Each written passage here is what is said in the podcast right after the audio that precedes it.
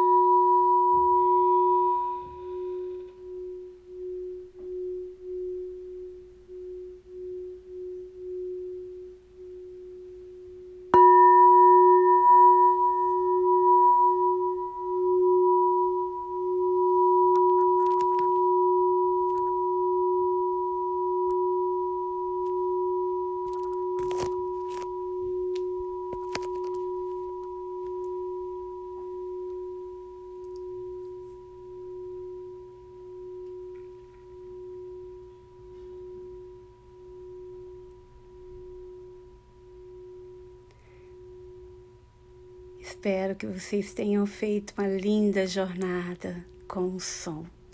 Obrigada pela companhia. Até mais.